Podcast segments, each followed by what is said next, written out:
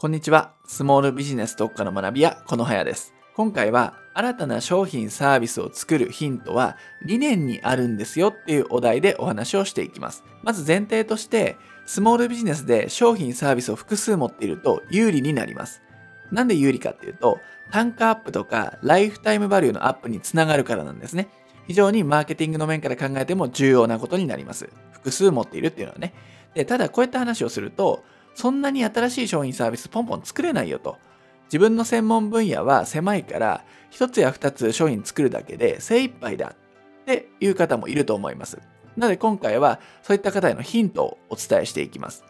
で、このヒントをお伝えする前にある事例というかエピソードがあるんですけども、タニタという企業はご存知でしょうか？でタニタといえば従来はですね、体重計を売っていた会社なんですよ。でも当時は意外と業績伸びずに宿泊していたみたいなんですよね。で、このままじゃいかんということで、タニタは経営理念っていうものを見直していったんです。で、その時に考え出された経営理念っていうのが、測るを通して世界の人々の健康づくりに貢献するっていうものだったんですね。単なる体重計を売っているっていう会社から、健康ってものを売る会社に変わっていったわけです。こうした理念を変えることで低迷していた状態から一気に回復することができたんです。で、こういうふうに理念を定義するというか再構築するっていうのはとてもスモールビジネスでも大事なんですよ。例えば整体師の方にとってみると仕事っていうのは施術になります。腰が痛い人とかどっか体に不調がある人の痛みを取るとかっていうのが施術ということで本業だと思います。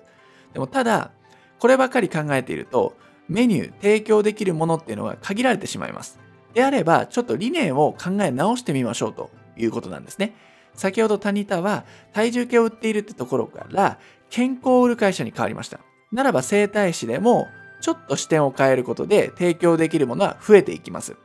例えば施術だけを売るんじゃなくて、例えばストレッチの方法を本にするとか、DVD にするとか、あるいは動画にして配信するとかっていうことができます。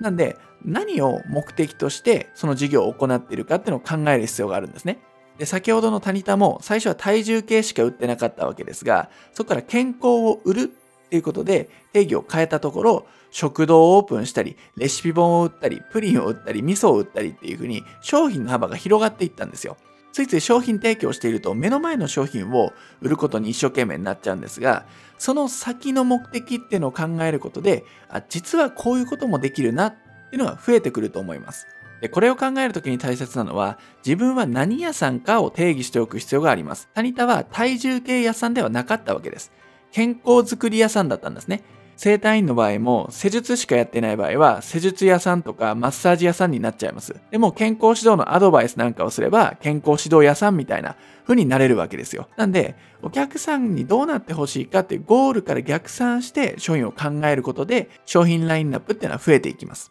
ぜひ自分が何屋さんかを定義して商品ラインナップを見直してみてください。その時にベースとなるのが理念になります。でもしこの理念がまとまらない場合はなぜその商品を作ったんですか？って自分に問いかけてみましょう。そうすることで作った経緯とか理由っていうのが思い出されますんで、あ、こういうのも商品として提供できるかなってアイデアが浮かんできます。理念をベースとした商品作り、やってみてください。